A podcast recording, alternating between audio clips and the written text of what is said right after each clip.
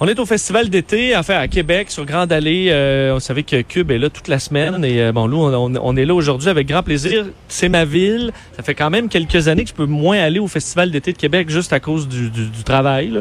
Euh, parce qu'avant j'étais plutôt euh, plutôt abonné soir après soir. Et euh, ce soir, c'est le, show électro.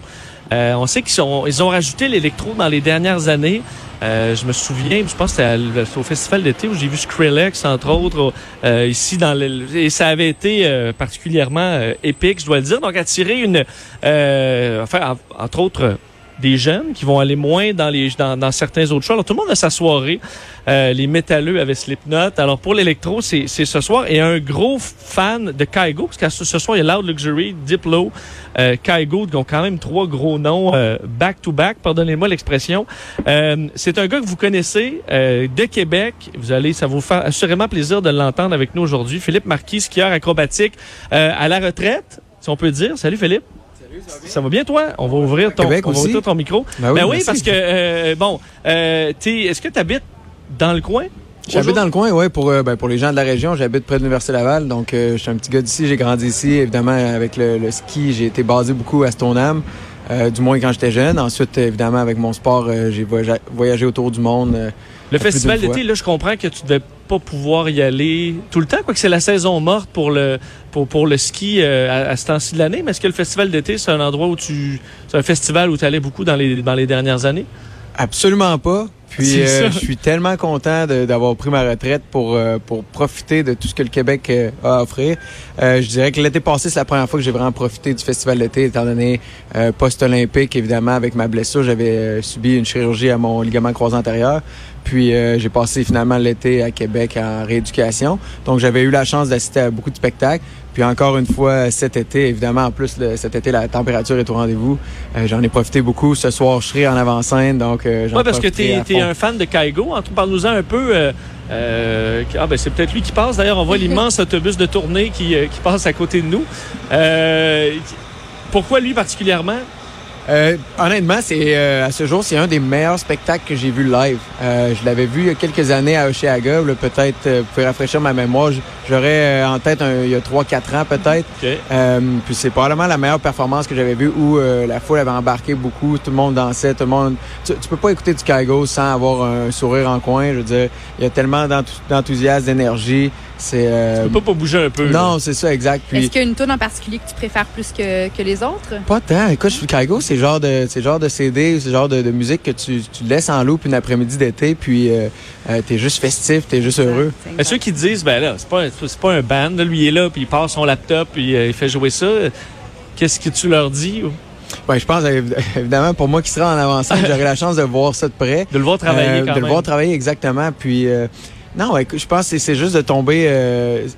le festival, c'est pas la même chose que dans ton salon. c'est c'est un party avec euh, 60, 70 000, 80 000 personnes où euh, tu crées une ambiance vraiment unique, puis tu retrouves pas ça nulle part ailleurs. Puis on dira bien ce qu'on veut, mais les, les DJ devant leur ordinateur, je me souviens, j'ai vu le documentaire sur Avicii, puis j'étais étonnée parce que moi aussi, j'étais de celles qui disaient, voyons, c'est pas de la musique, qui est devant son laptop, puis il pèse sur des, des pitons, mais finalement, non, il y a vraiment comme un travail créatif, c'est des, des sons, des arrangements. Alors moi, je trouve que Kaigo, c'est... On, je- des musiciens on- souvent super complets. oui, Parce exactement. qu'ils font, ils jouent un peu de clavier, ils font une mélodie, ils rentrent ça dans l'ordinateur, travaillent ça, ils jouent un peu de guitare. Alors, souvent, c'est des talents extraordinaires. C'est de la création de toutes pièces de sons, d'arrangements, de collaboration avec d'autres artistes. Moi, je trouve que oui, ce sont de vrais, de, de vrais artistes, euh, des, des vrais musiciens, si je peux le dire comme ça. Là. Ah, Ils sont super talentueux. Puis il y a un lien super intéressant, je trouve, à faire entre les musiciens et les artistes en général, puis les athlètes. Euh, c'est des gens qui sont en studio beaucoup, qui, qui s'entraînent, euh, entre guillemets, Oui. extrêmement beaucoup. Puis quand ils arrivent à un show, un festival, c'est c'est performance sur demande. Ils sont là pour livrer euh, tout un spectacle, tout un show, un peu comme nous, euh, finalement, avec nos compétitions. Puis de tourner aussi, là. Veux, veux pas, c'est un peu ça. Ouais, puis tu sais, moi, je veux dire, euh, quelqu'un qui se donne en studio, c'est une chose, mais quelqu'un qui se donne devant une foule, là, qui sue, qui crie, qui tu vois qu'il y a de l'émotion, je veux dire, c'est une du sport. performance, C'est du du sport. sport, Puis, ben oui. euh, je pense juste pour ça, ça vaut la peine de se déplacer pour voir euh, ces talents-là en œuvre. Toi, quand tu t'entraînais ou avant une compétition, qu'est-ce que tu écoutais comme musique? Eh mon Dieu, bonne question. J'ai, écouté beaucoup de choses. J'étais plus euh, comme les gens de Québec, j'étais plus dans le rock un peu. Je pense que c'est ça qui me craquait un peu plus. Euh, Est-ce que rien- tu j'ai rien qui me descendais vient avec en la tête. musique des fois en compétition? Non, j'essaie de rester focus. ça, mais oui, beaucoup d'athlètes, euh, surtout des skieurs, il y en a beaucoup. Chacun a sa petite routine. Euh, moi, j'écoutais de la musique le matin, euh, surtout quand au Chambran avec Michael Kingsbury, là, on, on écoutait tout le temps de la musique un peu de rock avant de, se- avant de partir finalement pour se craquer un peu.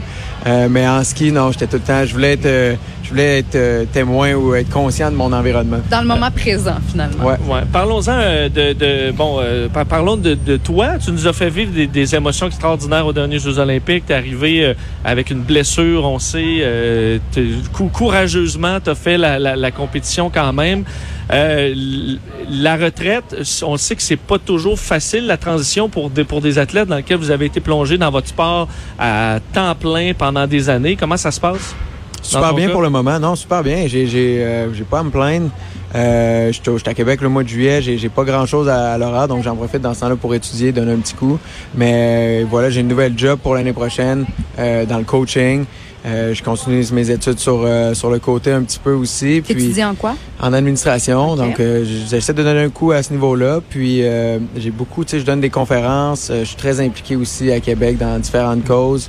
Euh, puis, je suis impliqué au sein du Comité olympique canadien. Donc, j'ai beaucoup de petits dossiers ouverts. euh, puis, je vais continuer à skier en masse. euh, puis, être présent sur les réseaux sociaux. Puis, partager un peu ce que je fais. Tu un frère aîné, Vincent, qui a participé aux Jeux olympiques d'hiver de Vancouver en, en 2010. Est-ce que lui t'a aidé à faire la transition de je suis un sportif, je passe ma vie à, à- m'entraîner à le whoop, je prends ma retraite? Oui, clairement. Puis je pense, tu sais, l'avoir vu à travers les yeux de mon grand frère, euh, il a un peu pavé la voie pour tout ce que j'ai fait finalement dans ma carrière. Euh, lui savait exactement où ce qui s'en allait. Moi, je suis peut-être un peu plus euh, le joker dans, dans, la, dans la famille où je sais pas trop encore quelle direction je vais prendre, mais euh, juste de, de- de- d'avoir planifié quelques années d'avance, je pense que c'est- quelque chose d'important à faire. Puis les athlètes, évidemment, on est très, très plongés dans le moment de présent avec des objectifs très précis comme les Olympiques. Euh, mais il faut, faut avoir aussi d'autres passions, je pense, c'est important. Puis une vie très, très équilibrée, balancée, c'est ce qui a fait la différence. Puis je pense qu'il fait que ma transition de carrière est assez smooth pour le moment. Ah, parce que vous avez des vies quand même qui sont pas un peu sans filet dans la mesure où tu te blesses avant les Olympiques. Si c'était ton seul rêve, je veux dire là, ça, ça, ça peut être enlevé du jour au lendemain. C'est quand même un grand danger de la vie, euh, de la vie des athlètes. Oui, puis tu le vois, il y a plein de cas. On, on pourrait en nommer plein des, des, des athlètes qui se blessent, puis euh, ils n'ont pas justement, comme tu dis, de filet pour les supporter, pour les euh, pour les soutenir. C'est difficile. Je pense que c'est vraiment encore la clé pour peut-être s'il y a des jeunes athlètes qui m'écoutent. La, la clé, c'est vraiment euh, d'avoir d'autres passions aussi, puis d'é- d'équilibrer sa vie. D'avoir, moi, j'ai toujours basé un peu sur trois piliers. J'avais le sport qui était un- mon pilier évidemment euh, numéro un priorité, mais euh, autour de ça, j'avais famille, amis qui étaient super importantes, puis j'avais aussi l'école. Fait que quand, quand j'avais un de mes trois piliers qui allait moins bien, je pouvais toujours me supporter à travers les autres. Fait que c'était, pour moi, ça a été la clé. Mais là, bon, tu parlais tantôt de ton ligament croisé antérieur que tu as déchiré. Tu as aussi eu deux opérations à l'épaule, je pense? Deux opérations un petit peu plus jeunes, un, un peu plus tôt dans ma carrière. Comment ça va, là, ta santé physique? Parce que j'imagine que quand tu te donnes comme ça dans un sport puis que tu as plein de, de, de blessures, tu sais, là, tu as quoi? Tu as 30 ans? Ouais, 30 ans. Est-ce que tu, tu sens comme si tu avais le corps d'un homme de 50 ans ou tu, tu fais ton âge physiquement? Euh, non, il y, a des- il y a des matins que je me sens plus vieux que d'autres, c'est évident, mais, mais j'ai une bonne routine, puis euh, je sais un peu ce qu'il faut que je fasse pour, euh, pour me maintenir en forme, donc je suis plus actif que jamais. Euh, c'est juste que étant, je diminue un peu mes séances au gym, puis euh, évidemment, j'évite les, les impacts dans, dans les bosses. Euh, fait que je fais, je fais plus du vélo, du soccer, du hockey, donc j'en profite un peu plus comme, comme le commun des mortels. Euh, puis non, il y a des matins qui sont plus durs que d'autres, mais je m'étire, puis je, je fais attention. Euh, Est-ce que j'ai l'impr- j'ai l'impression qu'en ski, euh, en, bon, en ski acrobatique, comme vous aviez un- une gang qui a été vraiment tissée serrée, je suis sûr que nous on voit pas, il doit y avoir des hauts et des bas comme dans, dans toute gang, mais euh, est-ce que ça l'a beaucoup aidé les collègues, la camaraderie dans, ce sport-là entre vous pour passer à travers des, blessures ou des épreuves ou des déceptions? Absolument. Puis ça a été l'une des forces de l'équipe canadienne, en tout cas dans les, les 10-15 dernières années, pour le, plus long moment que moi j'ai été présent. Euh, on avait une espèce d'ambiance, d'atmosphère d'équipe de hockey, là, où c'est-à-dire qu'il y avait quasiment un capitaine, puis euh, on était en équipe, puis on vivait tout ensemble. Évidemment, euh, à la fin de la journée, on se bat un petit peu pour les mêmes places, on se bat un peu pour le même podium, puis euh, il y a des qualifications, puis on, puis évidemment. ne passerez pas tous là. on ouais. passera pas tous, puis tout le monde a le couteau entre les dents. Mais, euh, mais tu sais, ça, comme je dis aux gens, ça, c'est 10-12 journées dans l'année. Euh, le reste du temps, on s'entraîne tous ensemble. Puis euh, s'il y en a un qui est down, c'est c'est plate si le bateau, il coule avec. Mais au contraire, quand il y en a qui ont, qui ont de l'énergie, c'est le fun que tout le monde puisse euh, grandir avec ça. à quel point est-ce que euh, tes horaires d'entraînement, le, ça te demandait de la rigueur, de la discipline. Puis en fait, est-ce que tu penses que tu as un peu passé à côté de ta vie de la vingtaine de, gars qui peut sortir dans les bars ici, sur Grande Allée, faire la fête, faire le party? Est-ce que là, aujourd'hui, à 30 ans, tu, tu revis un peu ces expériences-là que tu as peut-être manqué? Non, j'ai pas de regret avec tout ce que j'ai fait. Écoute, je suis euh, au contraire, je me sens privilégié d'avoir eu ce style de vie-là pendant euh, pendant autant d'années, puis surtout d'avoir vécu de ma passion aussi longtemps.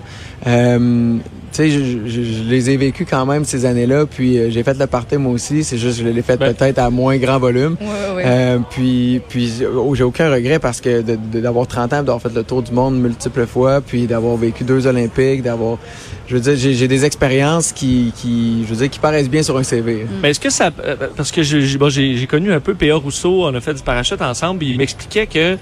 Tu me diras si c'est vrai, mais au, euh, dans, dans votre discipline, puis ça enlève rien, vous avez des capacités athlétiques extraordinaires et tout ça, mais vous avez ultimement ces 30 secondes où vous avez à, à performer, puis contrairement à un athlète de longue distance, il doit être optimal là, au niveau santé, puis il va se priver de faire n'importe quelle sortie une semaine avant pour être dans son pic, puis il prend son pouls tout le temps.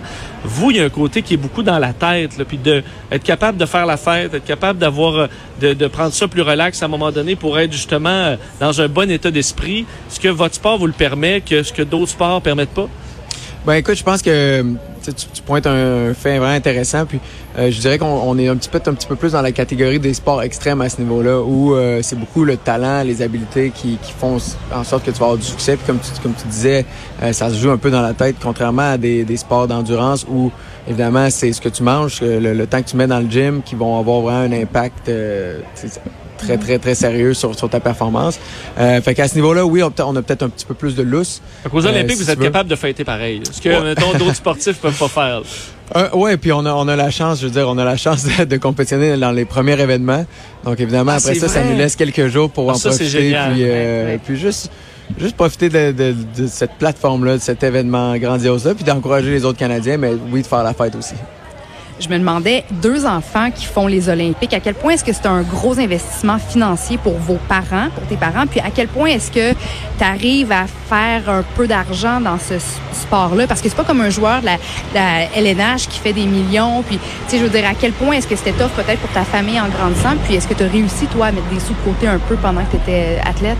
Ouais, puis en première partie, évidemment, euh, mes parents, ça a été, euh, je veux dire, ça a été la raison pour qu'on était aussi loin dans le sport. Ils ont été là pour nous supporter extrêmement euh, beaucoup tout le long du chemin. Euh, évidemment, le ski acrobatique, c'est un sport, je veux dire, je veux dire honnêtement, c'est un sport de riche. Euh, mais, mais quand j'ai atteint les hauts niveaux, j'étais capable de, de, de m'occuper de moi puis de, de mettre un peu d'argent de côté, d'avoir des bons commanditaires. Mais c'est c'est le combat ultime du sport amateur. Je veux dire, le, le- le financement va rester euh, toujours quelque chose, quelque chose de très cruci- crucial puis qui va faire en sorte que certains athlètes vont plus se développer que d'autres. Mais au Québec, on a des bons programmes. Puis euh, à tous les athlètes euh, qui, qui m'écoutent, ben, euh, trouver des commandites, avoir buildé un petit peu son brand, puis, euh, puis de fil en aiguille, je pense qu'on on arrive à se démarquer puis faire des bonnes performances. Puis c'est comme ça que, que moi, j'ai été capable de, de, de faire un petit peu de sous, d'en mettre de côté, puis euh, de repartir, euh, si tu veux, ma deuxième étape de ma vie avec peut-être moins de stress que certains Ouais. athlètes.